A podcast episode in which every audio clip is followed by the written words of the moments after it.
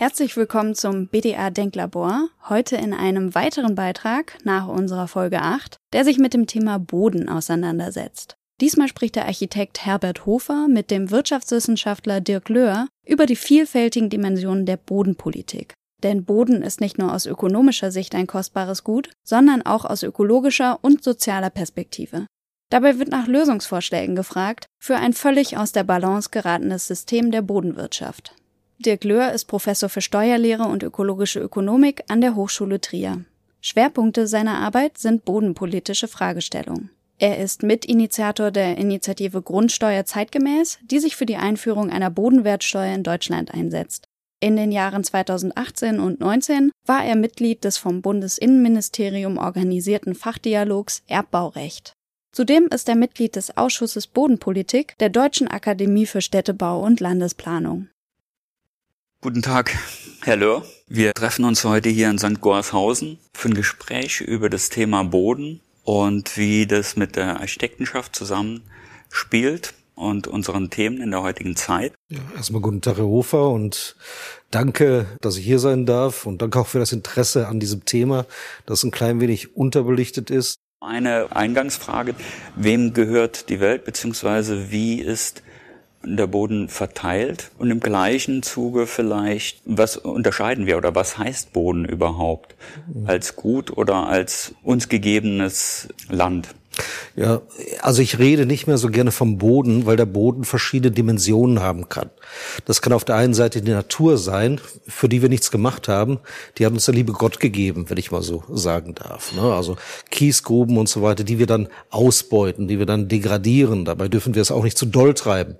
Auf der anderen Seite haben wir, ich spreche immer von Raumnutzung. Ne? Also wenn wir beispielsweise eine Kiesgrube sehr intensiv nutzen, dann entwertet sich die Kiesgrube. Entropie. Ne? Wenn wir ein Grundstück mitten in Frankfurt haben mit einer hohen Fußgängerfrequenz, dann wertet die auf. Ne? Das ist etwas ganz anderes. Wir bezeichnen beides mit Boden. Schon die klassischen Ökonomen, ich bin selber Ökonom, haben alles mit Boden bezeichnet, aber ich denke, wir sollten da differenzieren. Ne? Wem gehört es? Das ist eine Frage, die beschäftigt eigentlich schon die Menschheit seit der Niederlassung des Menschen. Von vor 10.000 Jahren, wenn man sich die Bibel anschaut, da stehen schon diese Fragen drin. Ihr sollt kein Privateigentum machen. Die Erde ist des Herrn beispielsweise. Ne? Ihr sollt nicht damit Handel treiben und so weiter. Ne? Also das ist offensichtlich eine Frage, die treibt uns seit der Niederlassung des Menschen um. Und es ist auch interessant, ich habe hier ein Gedichtchen dabei von Schiller. Es trieb auch die großen Geister, die Künstler um, ne? also die Poeten. Friedrich Schiller hat ein berühmtes Gedicht geschrieben, Die Teilung der Erde. Ich zitiere mal so ein paar Sätze und kommentiere die dabei. Ja, ne? gerne. Nehmt hin die Welt, rief Zeus von seinen Höhen den Menschen zu. Nehmt sie, sie soll euer sein. Euch schenke ich sie zum Erb und ewigen Leben doch teilt brüderlich da rein. Ne? Also teilt euch die Welt brüderlich auf, seid dabei gerecht, so wie ihr die Welt aufteilt. Und dann beschreibt er, wie sich jeder etwas grapscht, ne? also aus Eigeninteresse etwas grapscht. Einer vergaß sich etwas zu grapschen, das war nämlich der, der mit höheren Dingen, mit Kultur beschäftigt war, ne? mit Kultur, mit Poesie der hat nichts und dann geht er hin zu Zeus, um sich zu beschweren. Also ganz spät, nachdem die Teilung längst geschehen, naht der Poet, er kam aus weiter fern. Ach, da war überall nichts mehr zu sehen und alles hatte seinen Herrn. Also alles war schon verteilt. Ne? Und da sagt Zeus, ja, wenn du da die ganze Zeit geträumt hast, wenn du dir selber nichts gegrapscht hast, ist dann wohl deine Schuld. Wenn du im Lande der Träume dich verweilet, versetzt der Gott, so hadere nicht mit mir. Wo warst du denn, als man die Welt geteilet? Ich war, sprach der Poet, bei dir. Ich habe mich mit den göttlichen Sachen beschäftigt ne? und nicht mit diesen. Ich habe mich mit Kultur beschäftigt ne? und jetzt habe ich keinen Zugang mehr zu der Erde. Das ist das, was hier, um was es hier in diesem Gedicht geht. Was tun, sprach Zeus. Die Welt ist weggegeben. Der Herbst, die Jagd, der Markt ist nicht mehr mein. Willst du in meinem Himmel mit mir leben? So oft du kommst, er soll dir offen sein. Also er kriegt doch den Trostpreis. Ne? Das ist so ein bisschen deprimierend, dieses Gedicht, aber es sagt ganz gut aus, um was es eigentlich geht. Seit der neolithischen Revolution haben schon diese Probleme.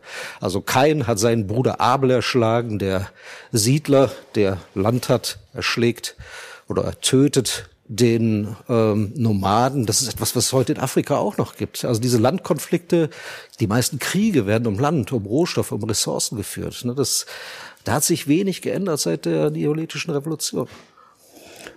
Was gibt es für Lösungen? Wenn wir, wie dort auch beschrieben, und das bezeichnet einen Großteil der Situation, in der wir uns heute befinden, in vielen Teilen der Erde, auch in Bereichen Deutschlands, wo viele Flächen verteilt sind. Auch Landgrabbing ist ein wichtiges Thema in vielen Teilen der Erde. Ich denke auch in Teilen Deutschlands.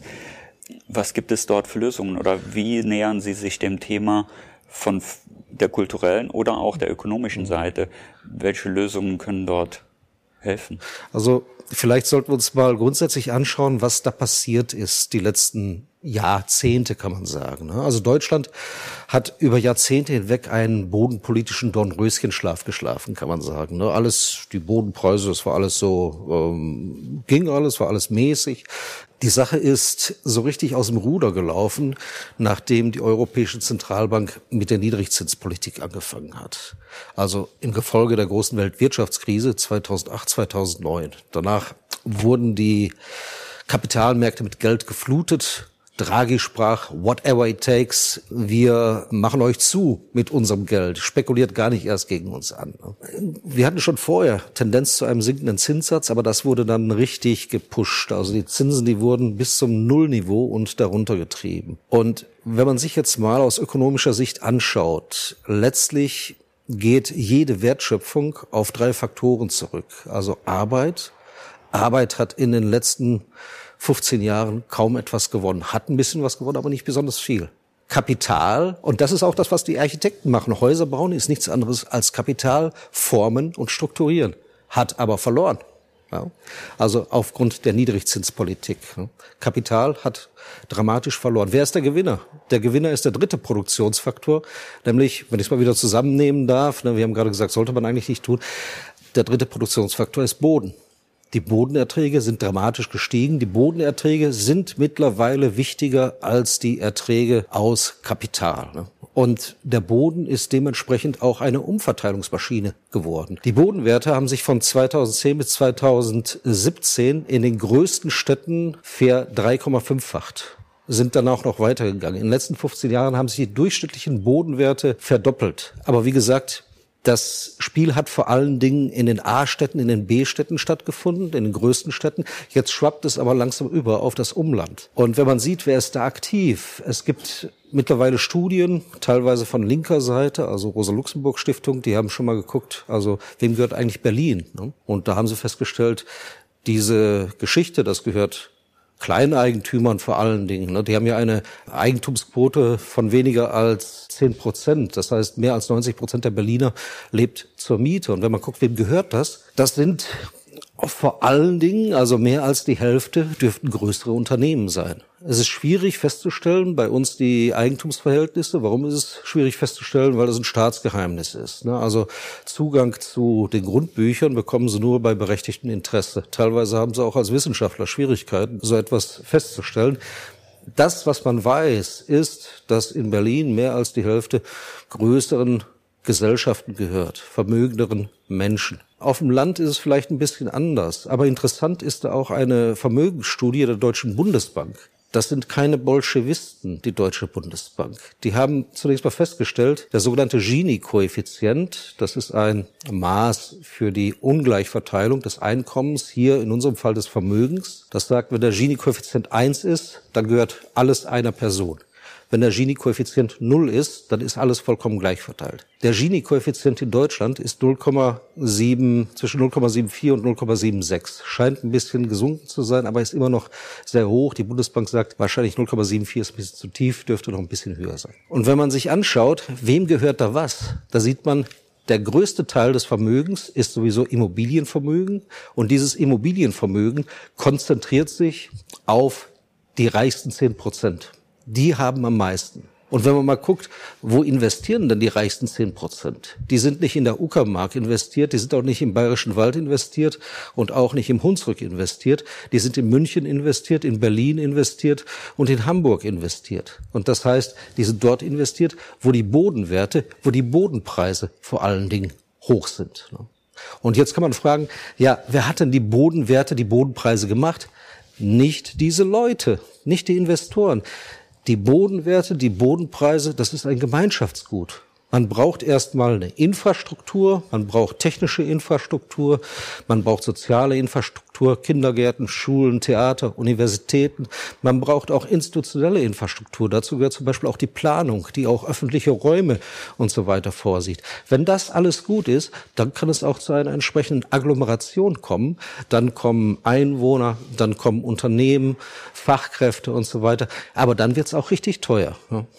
Diese Leute können sich hinlegen, können schlafen und wenn sie dann aufstehen, sind sie wieder ein Stück reicher geworden. Ne?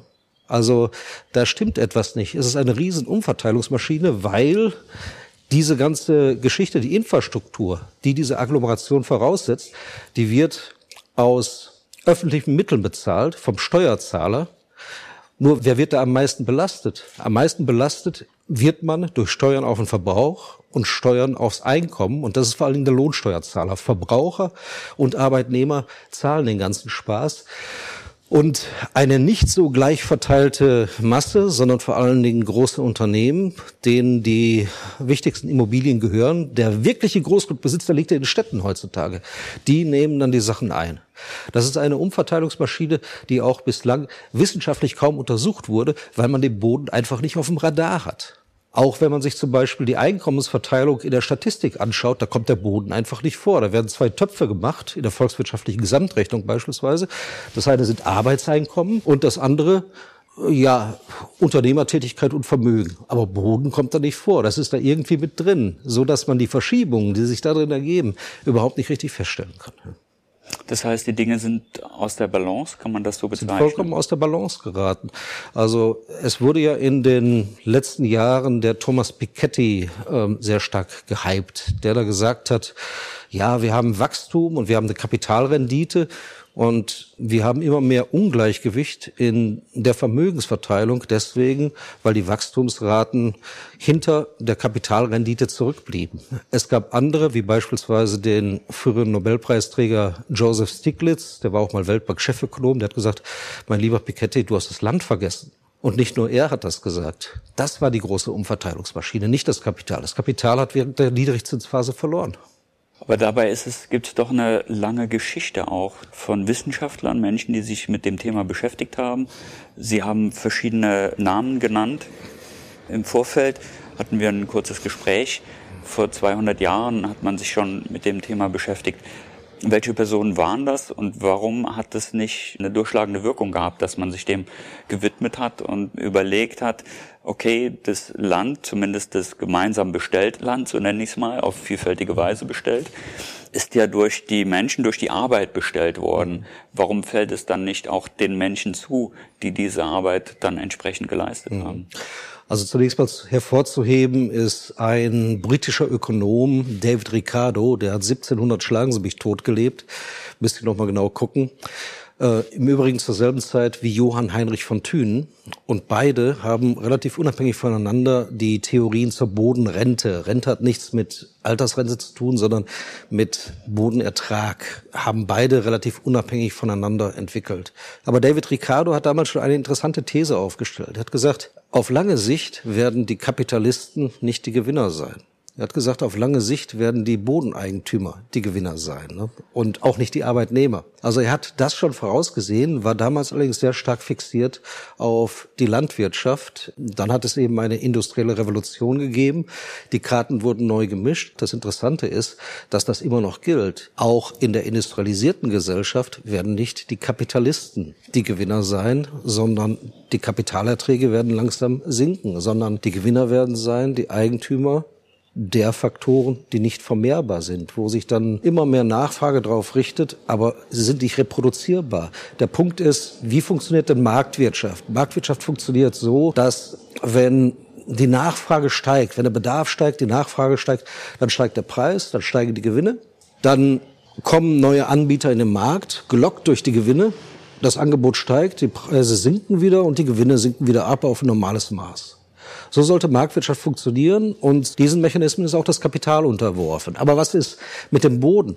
Wenn da die Nachfrage steigt, dann steigen die Bodenerträge, im Übrigen, das kann man zeigen, stärker, relativ stärker als die Kapitalerträge. Dann kommt aber kein Mechanismus, dass mehr Boden auf einmal entsteht, damit wieder diese gestiegenen Bodenerträge absinken. Das passiert nicht. Ne? Ganz im Gegenteil, die Bodenerträge steigen weiter an. Und das ist vor allen Dingen dort der Fall, wo sich die Nachfrage konzentriert. Und das ist in den großen Städten, weil diese großen Städte eben besonders produktiv sind.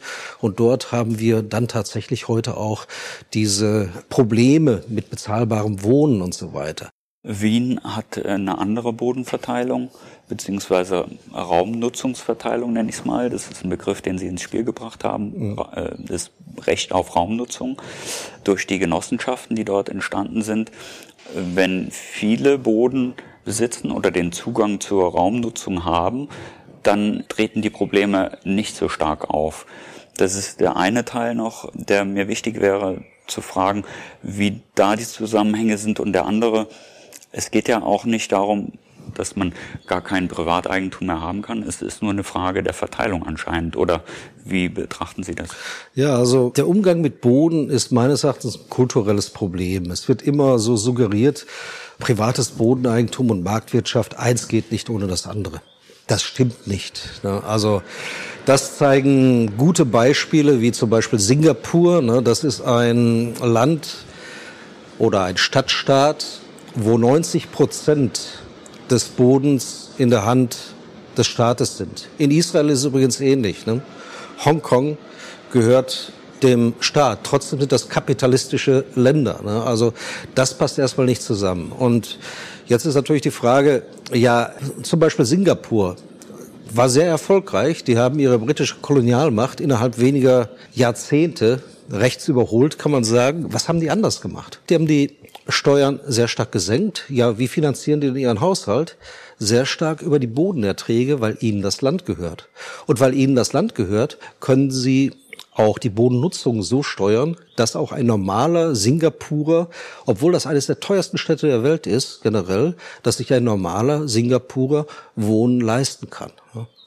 Und man muss nicht alles von Singapur übernehmen, also verstehen Sie mich da nicht falsch. Also, und da geht ja auch die Wissenschaft hin, dass die sagt, äh, es ist relativ blödsinnig, wenn wir eigentlich die Bodenerträge, die die Gemeinschaft zusammen gemacht hat, die Bodenwerte, wenn wir die nicht dafür nutzen, den Staat zu finanzieren, das würde nämlich funktionieren. Das ist das sogenannte Henry George Theorem benannt nach dem amerikanischen Bodenreform, aber entwickelt im 20. Jahrhundert von verschiedenen Ökonomen. Die haben gesagt, ja, es würde ausreichen. Wir bräuchten gar keine Steuern. Wir könnten die Bereitstellung der staatlichen Infrastruktur allein durch die Bodenerträge finanzieren. Die Inf Infrastruktur macht die Bodenerträge und die Bodenerträge würden eigentlich ausreichen. Machen wir aber nicht.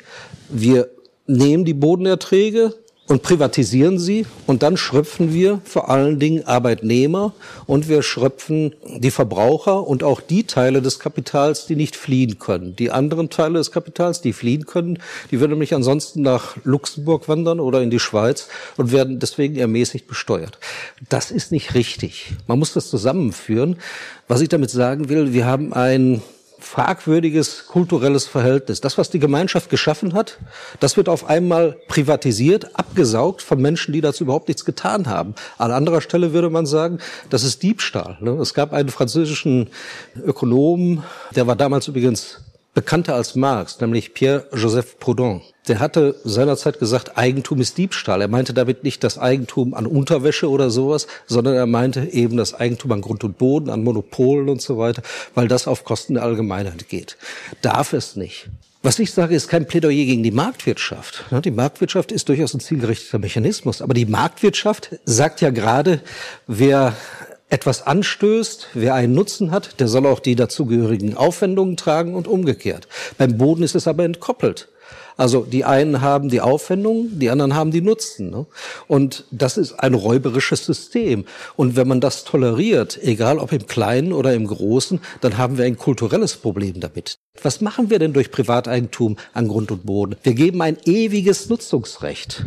Wir sagen, jemand hat es okkupiert und darf es auf ewige Zeiten so halten. Ein ewiges Raumnutzungsrecht. Was ist denn mit den nachkommenden Generationen? Also ist das enkeltauglich? Ist dieses Regime wirklich enkeltauglich? Oder werden da nicht welche ausgeschlossen? Sie fragten vorhin nach weiteren Ökonomen, die sich auch in diese Richtung bewegt haben. Da kann ich sagen, der Urvater des Liberalismus, John Stuart Mill, der auch den Utilitarismus erfunden hat, der hat auch gesagt, also Leute, mit dem Privateigentum an Grund und Boden, das ist anders als mit Kapital, Privateigentum an Kapital. Ne? Privateigentum an Kapital, wenn ich das mache, oder zum Beispiel so etwas, so ein Sakko, ich stricke mir eins, da kann ich sagen, ist meine Leistung. Hätte ich es nicht gemacht, hätte auch keiner einen Schaden. Aber Boden, da sperre ich die Enkel, die Urenkel und meine Kinder aus, wenn ich hier Privateigentumsrechte gebe. Und das ist durchaus ein Problem, zumal bei einer wachsenden Weltbevölkerung. Ja, da kommen wir wieder zum Anfang der Frage, wem, wem gehört der Boden, wem gehört die Welt? Ich habe mal kurz ermittelt, jetzt auf Deutschland bezogen, würden jedem Einwohner 4000 Quadratmeter zustehen. Ist natürlich, kann man jetzt so nicht machen, ist mir ganz klar, ist ein bisschen naiv jetzt einfach nur in den Raum gestellt, womit ich einfach nur darstellen möchte, eigentlich hat nicht jeder das Recht, ich nenne es mal Geburtsrecht, in einem Land, in dem er groß wird oder überhaupt auf der Erde, dass ihm ein Anteil davon zusteht, auf dem er sein Leben verrichten kann. Ist natürlich in dem Sinne so nicht umsetzbar, aber dennoch geht es ja einmal, Sie haben Eigentum angesprochen, das ist ja in Deutschland gesetzlich verankert und ein schwieriges Thema. Dabei muss das eine das andere nicht ausschließen, wie Sie das gerade sehr gut beschrieben haben.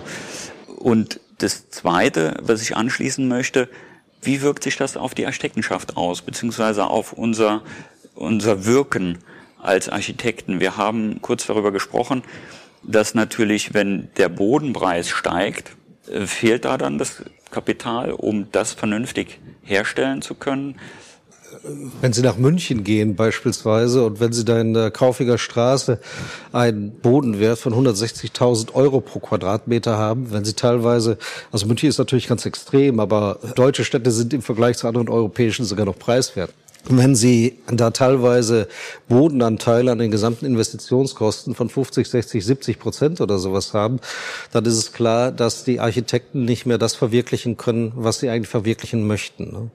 Und ich hatte es gerade gesagt, Architekten sind dabei, Kapital zu formen. Investitionen sind Kapital, immobiles Kapital im Übrigen, zu formen in einer Weise, dass es eben produktiv ist, dass es Nutzen bringt, nicht nur monetären Nutzen, sondern auch Nutzen für die Gesellschaft. Und das wird dadurch immer weiter erschwert. Es wird dadurch auch immer weiter erschwert, dass wir, Sie fragten gerade nach dem Zugang, man muss den Zugang natürlich auch in Abhängigkeit vom Wert sehen. Wir haben zum Beispiel, ich nehme wieder München, das Problem, dass bei so hohen Mieten die mit den Bodenwerten zusammenhängen, von 20 Euro oder sowas pro Quadratmeter und Monat, dass sich da gerade die Leute, die die Stadt am Laufen halten, der Polizist, die Krankenschwester und so weiter, dass die sich die Stadt nicht mehr leisten können. Die müssen dann irgendwo rausziehen, müssen dann 50 Kilometer reinfahren und so weiter. Das geht nicht. Ne? Man kann hier nicht alles dem Markt überlassen. Man muss hier durchaus korrigierend eingreifen, wenn solche Sachen eben stattfinden. Man kann sich da, wie gesagt, nicht blind auf die Marktkräfte verlassen und muss zu anderen Formen finden. Andere Formen, die können auch jenseits des Eigentums und des Marktes gefunden werden. Ich meine damit nicht die Mietpreisbremse,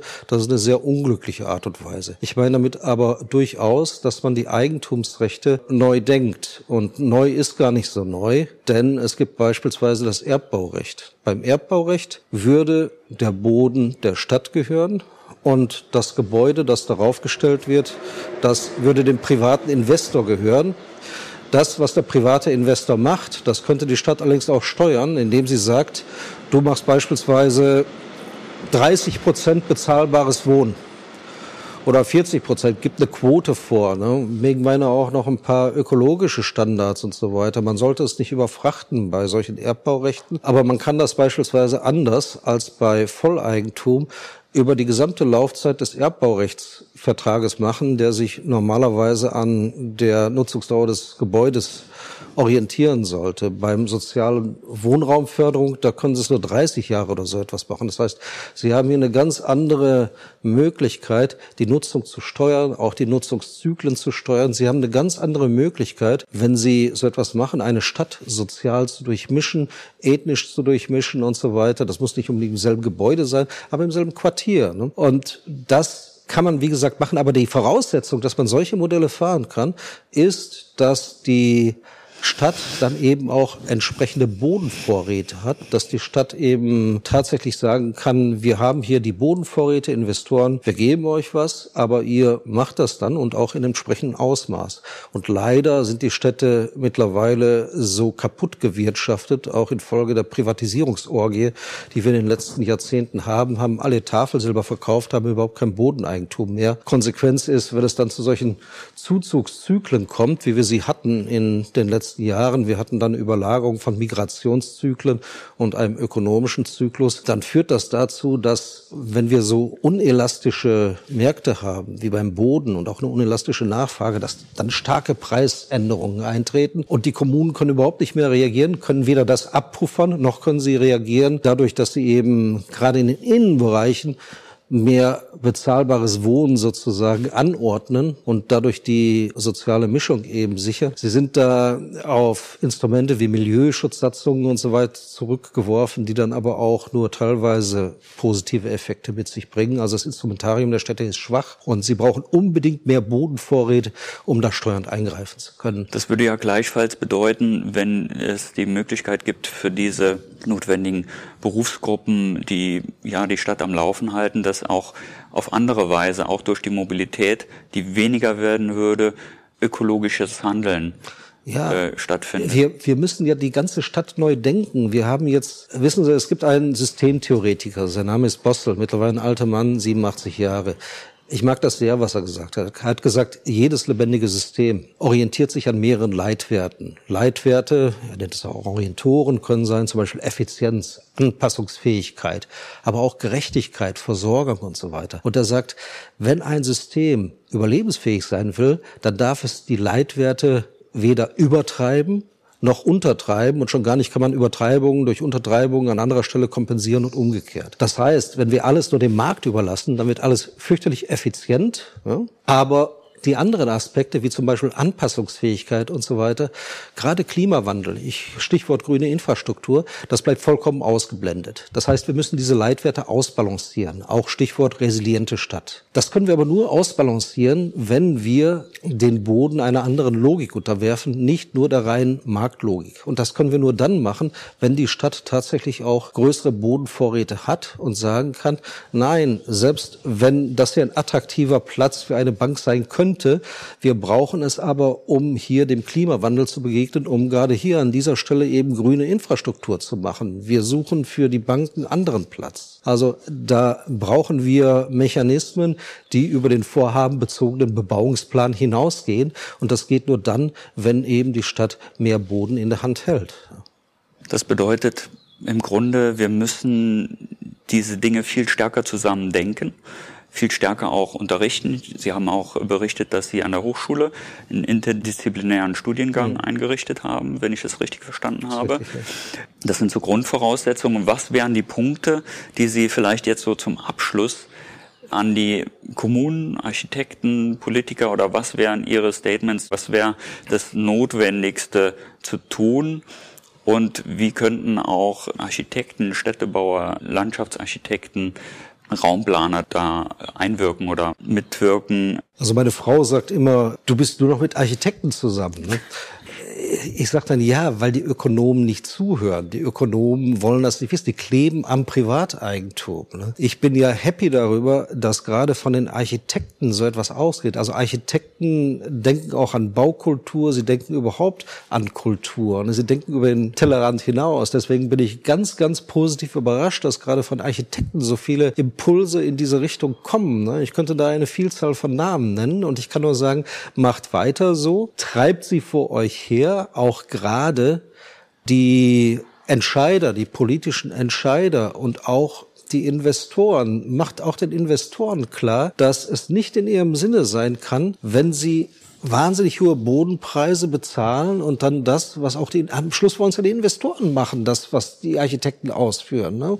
Das kann ja nicht im Sinne eines Investors sein, dass er riesige Bodenpreise bezahlt und dann kann er nicht mehr das machen, was er will, der Architekt kann nicht mehr das machen, was er will, sitzen ja da insoweit im selben Boot. Ne? Okay, nachher bei Volleigentum wird natürlich der Investor dann auch zum Bodeneigentümer und dann ändert er vielleicht auch seine Perspektive. In dem Augenblick, wo er investiert, hat er eben eine andere Perspektive. Ne? Und da kann man eben eben seitens der Architektur und der Architekten klar machen, weibliche Form ist immer impliziert, ne? klar machen, dass wir hier eben einen Eingriff brauchen, eine Entkapitalisierung des Bodens zugunsten der öffentlichen Hand. Die Politiker müssen getrieben werden. Wir können nicht erwarten, dass so etwas aus der Politik, aus der Parteienlandschaft selber kommt. Das muss von der Zivilgesellschaft kommen. Die Zivilgesellschaft muss einen entsprechenden Druck geben. Und ich sehe mit großer Freude, dass hier schon sehr, sehr viele aufgewacht sind. Es gibt viele Initiativen. Gestern war eine Konferenz Gemeingut Stadt. Ähm, so etwas muss es laufend geben und das muss laufend ein Stachel im Fleisch der Politik sein und nicht nur der Bundespolitik. Gerade die Länder können hier auch sehr viel machen. Ne? Also die Länder können beispielsweise den Rahmen für Bodenvorratspolitik setzen. Die Bundesregierung kann zum Beispiel noch mal rangehen an Sachen wie Baugebot, kann sagen, okay, wir ermöglichen über das Baugebot auch Bodenvorratspolitik, was bislang nicht möglich ist. Ne? Also beide Ebenen haben da etwas in der Hand. Und natürlich müssen die Kommunen auch finanziell und auch vom Know-how und von der Organisation in der Lage sein, tatsächlich ihre Aufgaben verständig und gut auszufüllen. Und eigenverantwortlich sind sie im Augenblick nicht. Das ist eine Mangelverwaltung. Gut. Vielen Dank. Jetzt sind wir durch viele viele Aspekte des Bodenthemas und ich habe selbst gemerkt, auch im Vorfeld der Beschäftigung, dass das ein sehr, sehr umfangreiches Thema ist. Und das ist in dem Sinne auch kein Selbstzweck, sondern es dient am Ende, so wie die Architektur, den Menschen, dem Zusammenleben der Menschen mit der Natur untereinander in der Gesellschaft. Und ich denke, in dem Sinne sollten wir das weiterdenken. Und ich würde mich freuen, nochmal ein Interview mit Ihnen zu führen. Vielen Dank. Ja, sehr gerne. Danke, Herr Hofer. Das war Folge 21 unseres BDA Denklabors. Bei Anregungen, Lob und Kritik zu unserer Reihe schreiben Sie uns gerne an denklabor.bda-bund.de. Alle Folgen finden sich auf unserer Website bda-bund.de slash denklabor sowie auf Spotify und Apple Podcasts. Viel Spaß beim Hören und bis zum nächsten Mal.